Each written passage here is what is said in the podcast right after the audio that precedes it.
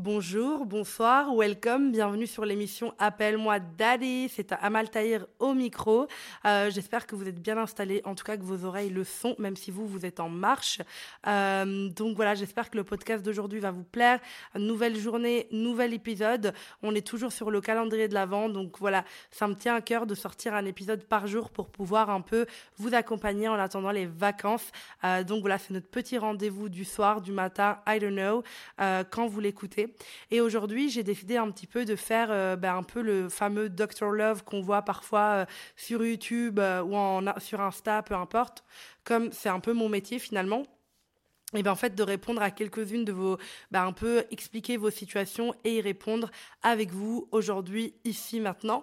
Euh, j'ai pas vraiment lu euh, ben, en fait je vais découvrir un peu en même temps que vous. J'ai juste sélectionné en fait euh, quelques-unes.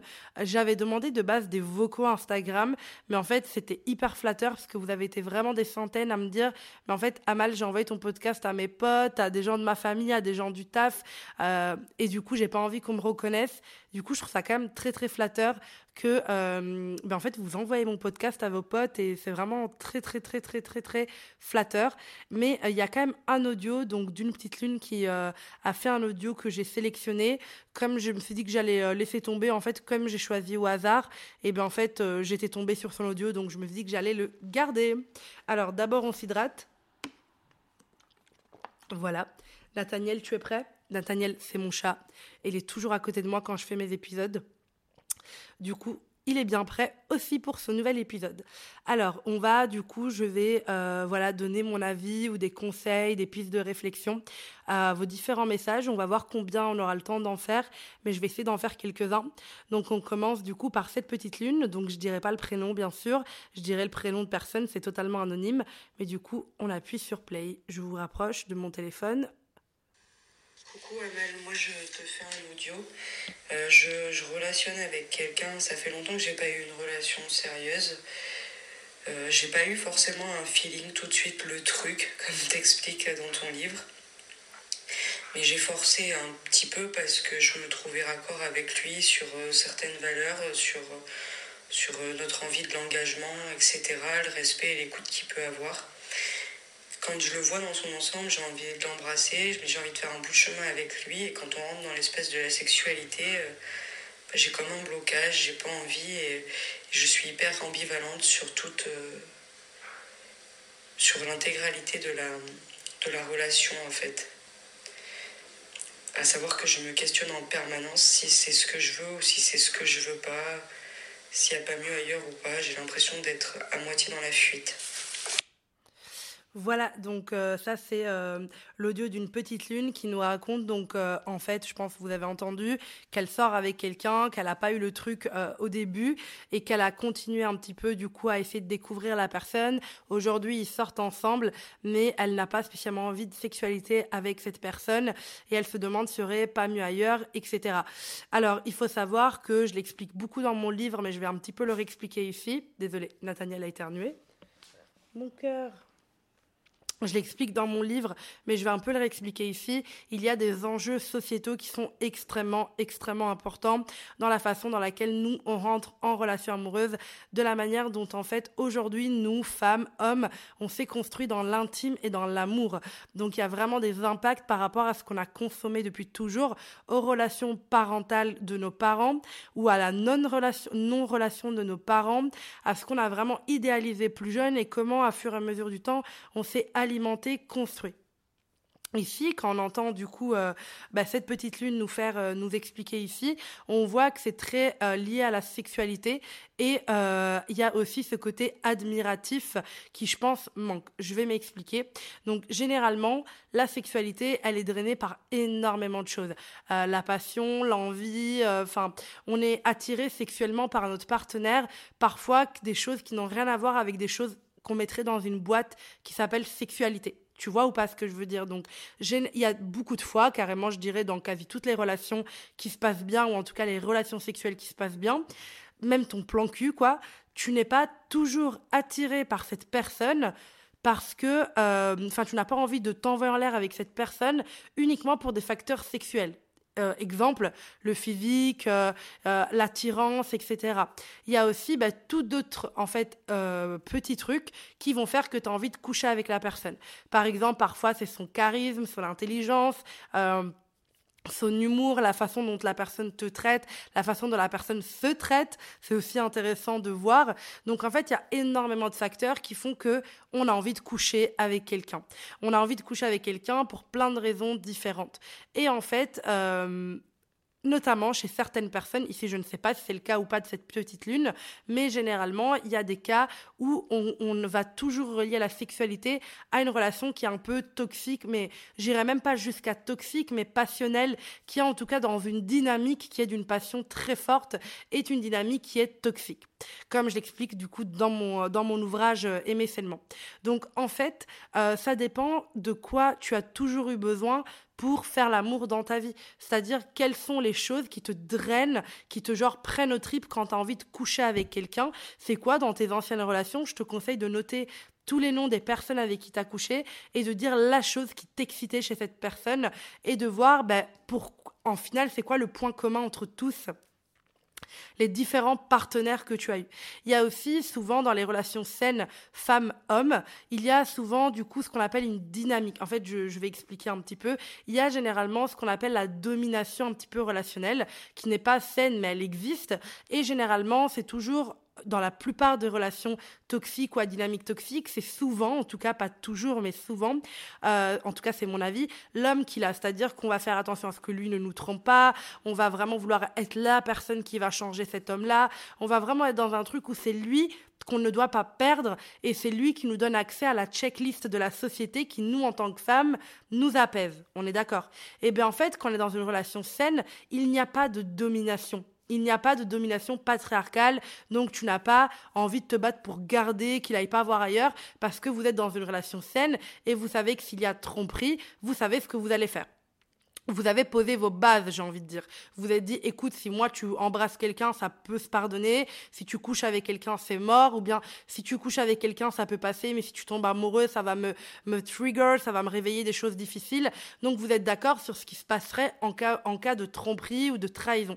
Alors que dans une relation toxique, c'est se battre pour garder l'autre. C'est vraiment une question de domination. C'est, on sait lequel pourrait partir et qu'est-ce qu'on peut faire pour le garder. Et en fait, ici, le truc important à comprendre, c'est c'est que euh, dans les relations saines, il n'y a pas cette domination. Il n'y a pas cette domination qui est toxique, qui est en fait un pur produit euh, du patriarcat, de l'héritage patriarcal que nous avons dans nos vies. Et en fait, souvent, du coup, généralement, le sexe, en fait, comme les femmes sont hyper sexualisées constamment dans tout, est-ce que vous avez déjà vu une pub de yaourt où il y a une femme, on dirait pas un yaourt, enfin, c'est hyper sexualisé. Nous, en tant que femmes, on est hyper sexualisé. On peut pas manger une banane tranquille dans la rue. Tout le monde pense à ce que vous savez, quoi. Une bonne petite fellation, lol, alors qu'on veut juste manger notre petite banane avec du magnésium pour éviter d'avoir mal à la tête. Donc on est tout le temps, tout le temps hyper sexualisé vis-à-vis de la fellation, vis-à-vis de la levrette, vis-à-vis de nos corps. Et en fait, du coup, les femmes inconsciemment, et je veux bien insister sur inconsciemment, au final, elles ont un peu l'impression que le sexe, c'est une manière de faire fructifier son couple, de faire en sorte que son couple se passe super bien. Et finalement, le sexe est un truc qui struggle beaucoup de femmes euh, parce que elles n'ont pas leur sexualité, elles ont une sexualité avec leur partenaire et elles essayent au maximum de convenir à ce que leur partenaire s'attend. Parce que en réalité, les femmes, ce qu'elles pensent que les mecs aiment, c'est du coup l'affichage dans la rue et la, salope au lit, enfin en tout cas une meuf qui se lâche, une meuf avec qui voilà.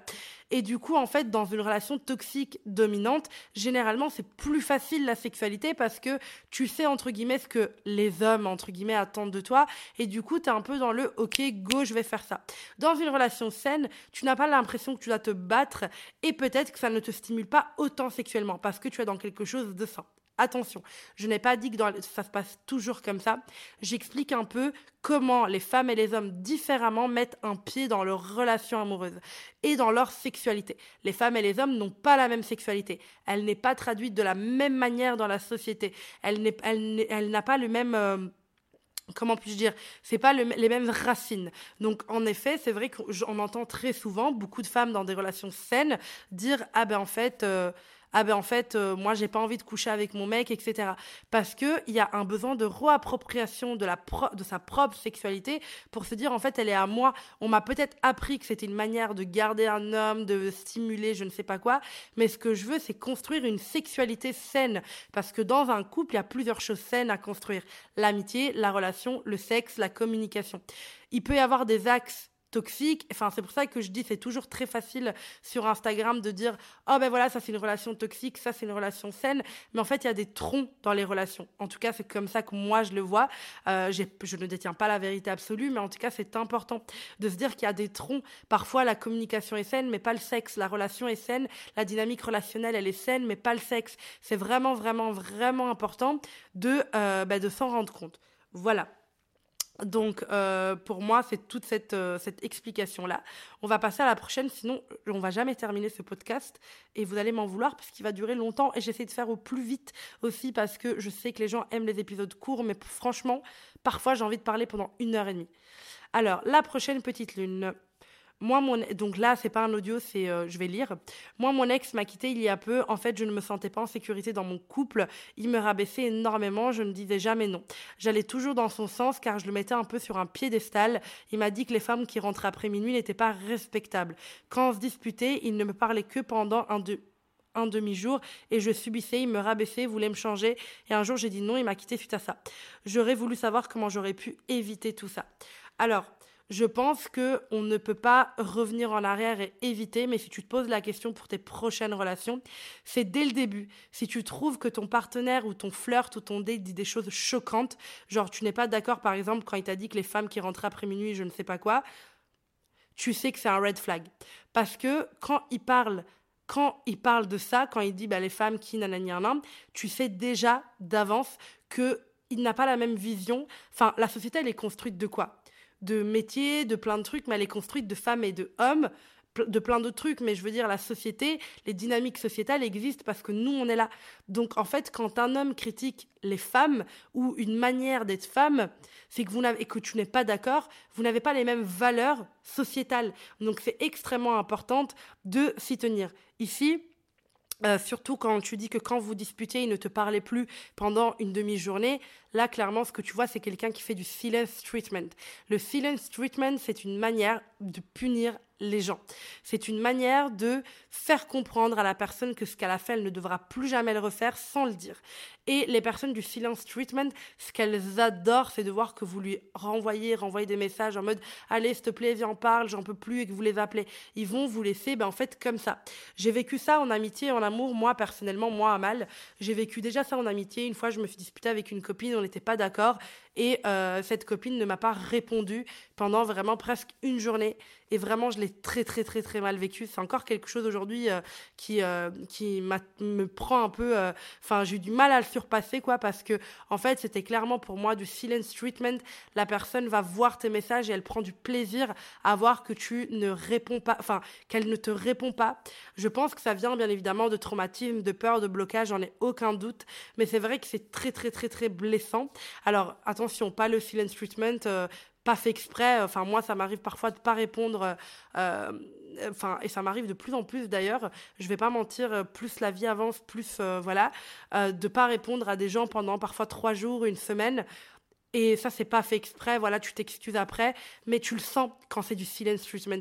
Tu sais que la personne va le voir, tu sais que la personne veut te blesser. Et ça, c'est quelque chose dans ma vie que j'ai vécu en amitié.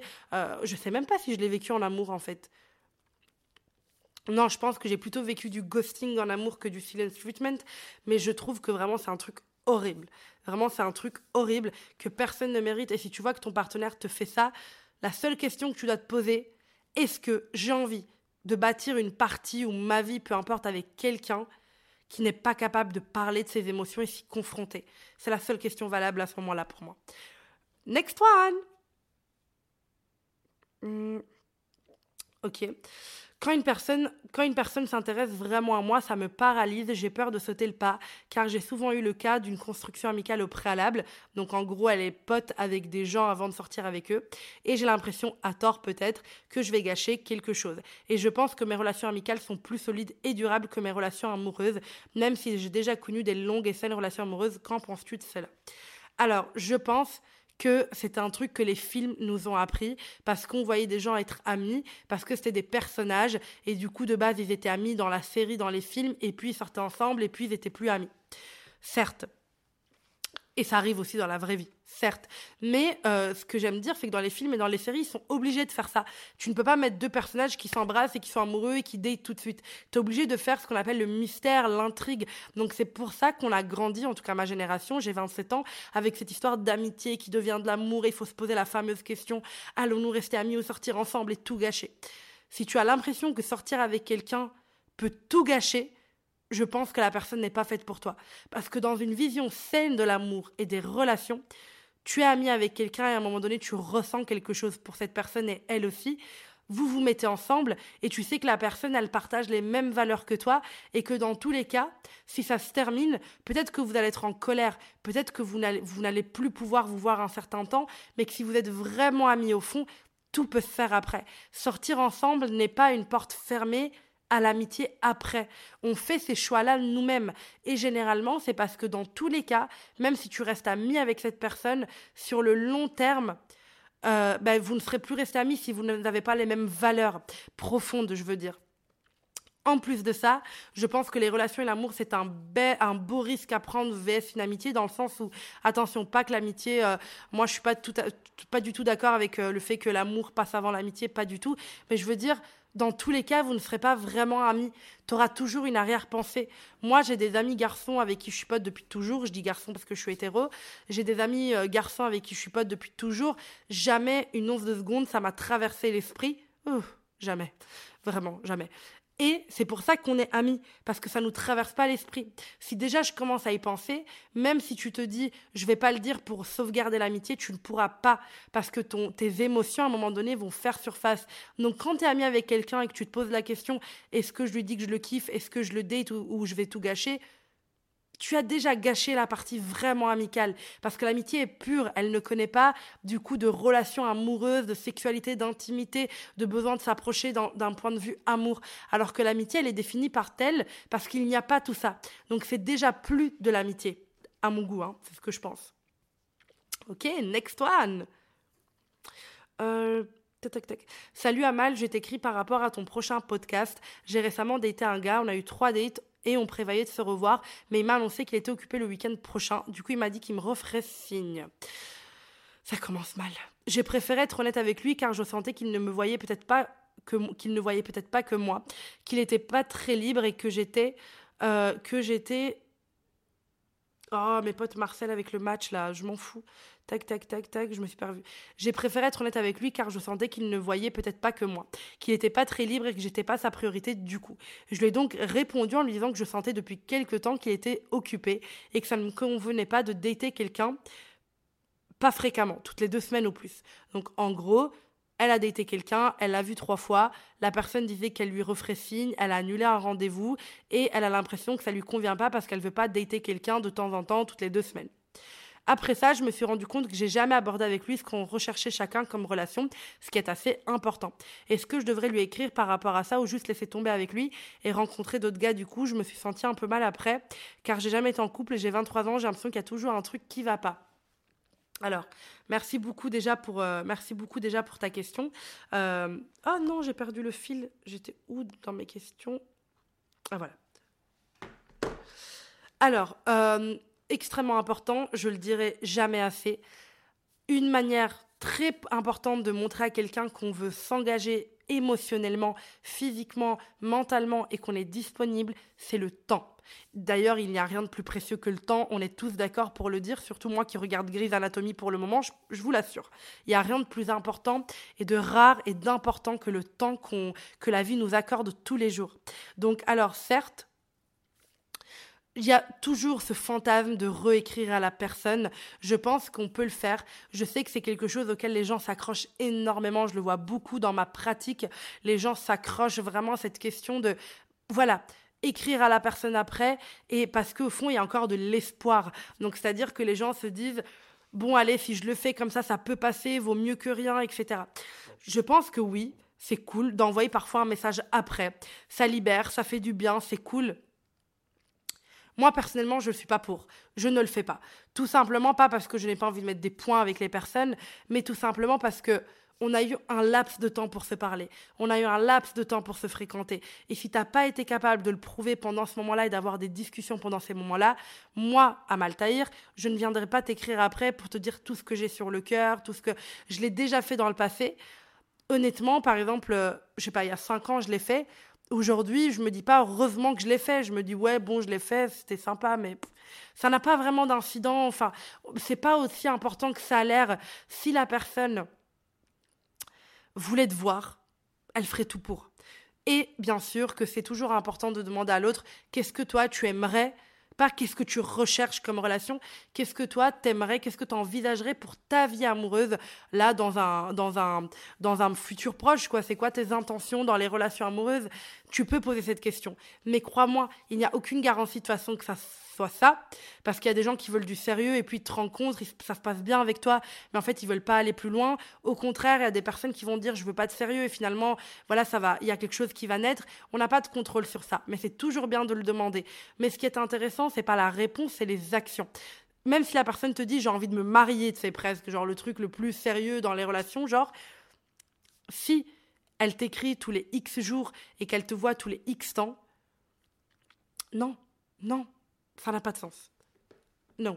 Maintenant, pour ta question, est-ce que tu devrais lui écrire? Je pense qu'il n'y a que toi qui as la réponse. C'est pas moi qui peux te dire ce que tu dois faire ou pas. En tout cas, je t'ai donné mon avis. Pour moi, c'est pas un truc vraiment impactant. Je passerai à autre chose et je daterai d'autres personnes dans le sens où on n'est pas non plus sortis ensemble pour mettre les. Enfin, c'est pas la même chose qu'une discussion post-rupture. On est vraiment sur un flirt. Enfin, je perdrai pas mon temps avec ça et je voudrais pas que ça représente mon énergie. Mais maintenant, je comprends qu'il y a des gens qui en ont besoin. Donc, si tu le ressens, go for it. Alors, le prochain. Alors, j'ai rencontré un mec sur une appli et on se voit régulièrement, une fois par semaine depuis trois mois. Mais que chez lui, on a prévu d'aller voir un spectacle en fin janvier ensemble, place déjà achetée. Ça sera notre première sortie, genre en public, mais on s'appelle des fois on reste, on reste au téléphone une fois par semaine environ, mais aussi des fois il peut mettre 3-4 jours sans me parler. Si je ne lui envoie pas de message et je ne sais pas si on n'est pas en couple parce qu'on on n'a pas parlé de ça, mais je commence à m'attacher à lui et je ne sais pas comment aborder différents points de cette relation. Par exemple, le type de relation, est-ce que je suis sa sex friend? Si tu peux m'aider, ça serait gentil. J'adore ton livre et j'ai pas fini, peut-être que la réponse est dans le livre. Merci beaucoup, Petite Lune, pour ton message. Alors, hum, honnêtement, comment je, vais, comment je vais dire ça? Alors, je ne pense pas que ça soit une relation parce qu'une relation doit être nommée clairement. Et euh, je pense que euh, il n'y a rien de. En fait, c'est très difficile à expliquer parce que d'un côté, quand tu es en couple avec quelqu'un, tu le dis ou en tout cas tu le fais comprendre. Euh, alors en tout cas, pour moi c'est valable que si on le dit clairement en disant voilà, est-ce que toi aussi, enfin voilà moi comment je, le dis, comment je le dirais, c'est écoute ça fait un petit temps qu'on se côtoie, écoute je commence vraiment à développer des sentiments pour toi, je me sens archi prête pour une relation, donc voilà je voulais savoir un peu ce que tu en pensais. Jamais le on est quoi inutile. Le on est quoi, il montre clairement à la personne que tu ne sais pas ce que tu veux et que c'est à elle de décider. Donc d'abord tu dis ce que tu ressens, tu dis ce que tu veux et puis tu retournes la question à l'autre. C'est beaucoup plus euh, vrai, euh, c'est beaucoup plus voilà, je te dis, je te montre ma maturité émotionnelle. J'en ai déjà parlé de maturité émotionnelle dans le podcast de hier et c'est vraiment genre la base et ça c'est une preuve. Maintenant, je pense pas qu'une sortie enfin en fait, c'est que prends un couple. Tu vois, toi qui m'as posé la question ou celle qui écoute à qui elle se retrouve, prends un couple que tu as autour de toi, peu importe. Est-ce que ce couple est déterminé par une sortie en public, entre guillemets, réservée à l'avance fin janvier? Non, le couple est déterminé parce qu'il se voit de manière régulière, spontanée, ce n'est pas un événement pour le couple d'avoir euh, réservé des places pour quelque chose. Toi, ça a l'air très important parce que ça veut dire qu'à côté de ça, comme tu le dis dans ton message, vous ne voyez que pour que chez lui. Donc euh, voilà pour vous envoyer en l'air, ce qui est très bien, c'est très cool. Mais si c'est aussi important cette sortie, c'est qu'elle est rare. Et dans un couple, ce n'est pas rare. Donc je pense que euh, tu as besoin de clarifier la relation avec cette personne parce que peut-être que en effet euh, il, se voit dans un truc sérieux mais en tout cas ça m'a pas l'air parti pour parce que il se dit bon bah voilà on, il répond pas pendant 3 4 jours et ça ça signifie aussi un peu le mood ben voilà, en fait, on peut prendre la distance, il n'y a pas de problème, on n'est pas ensemble. Et euh, en tout cas, c'est ce que moi je vois. Je peux me tromper, mais en tout cas, j'ai plutôt l'impression que tu es quelqu'un qui l'apprécie, qu'il a envie de te voir et que ça le dérange pas d'aller à un spectacle ou un truc avec toi euh, fin janvier, mais qu'il y a une date précise, les places ont été achetées, c'est fin janvier. C'est pas un truc dans l'immédiat, c'est pas un truc spontané. Donc je pense que moi, ce que je ferais à ta place, est-ce que voilà une piste de réflexion. Après, tu fais comme tu veux. Je lui dirais clairement, euh, voilà de quelle nature est notre relation. Tu dis d'abord ce que toi tu ressens et tu lui renvoies la balle en lui posant la question. Mais en effet, ça m'a pas l'air très constant. C'est vraiment la constance qui est capitale pour moi dans les relations. Voilà. En tout cas, j'espère que ma réponse euh, t'a aidé et euh, tient au courant. Voilà. Euh, bah, je pense que c'est good pour aujourd'hui. On en a fait quand même 3-4. dites-moi si vous avez aimé ce format. Dites-moi si vous avez kiffé. En tout cas, bah, j'espère qu'on pourra en refaire d'autres. donc voilà, je relancerai des appels dans ma story. J'en ai eu vraiment des centaines et des centaines et des centaines. J'en ai vraiment sélectionné quelques-uns. Mais du coup, euh, dites-moi si vous avez kiffé, envoyez-moi un DM, dites-moi si vous avez kiffé me voir répondre à des questions. Et euh, pour celles qui veulent aller plus loin, je fais des love coaching. Donc euh, voilà, surveillez la story, je vais mettre des dispos pour janvier, je pense demain ou après-demain. Donc voilà, si vous avez envie, mais sinon il y a toujours les podcasts. Et j'espère que vous avez aimé le format. Gros bisous et bonne soirée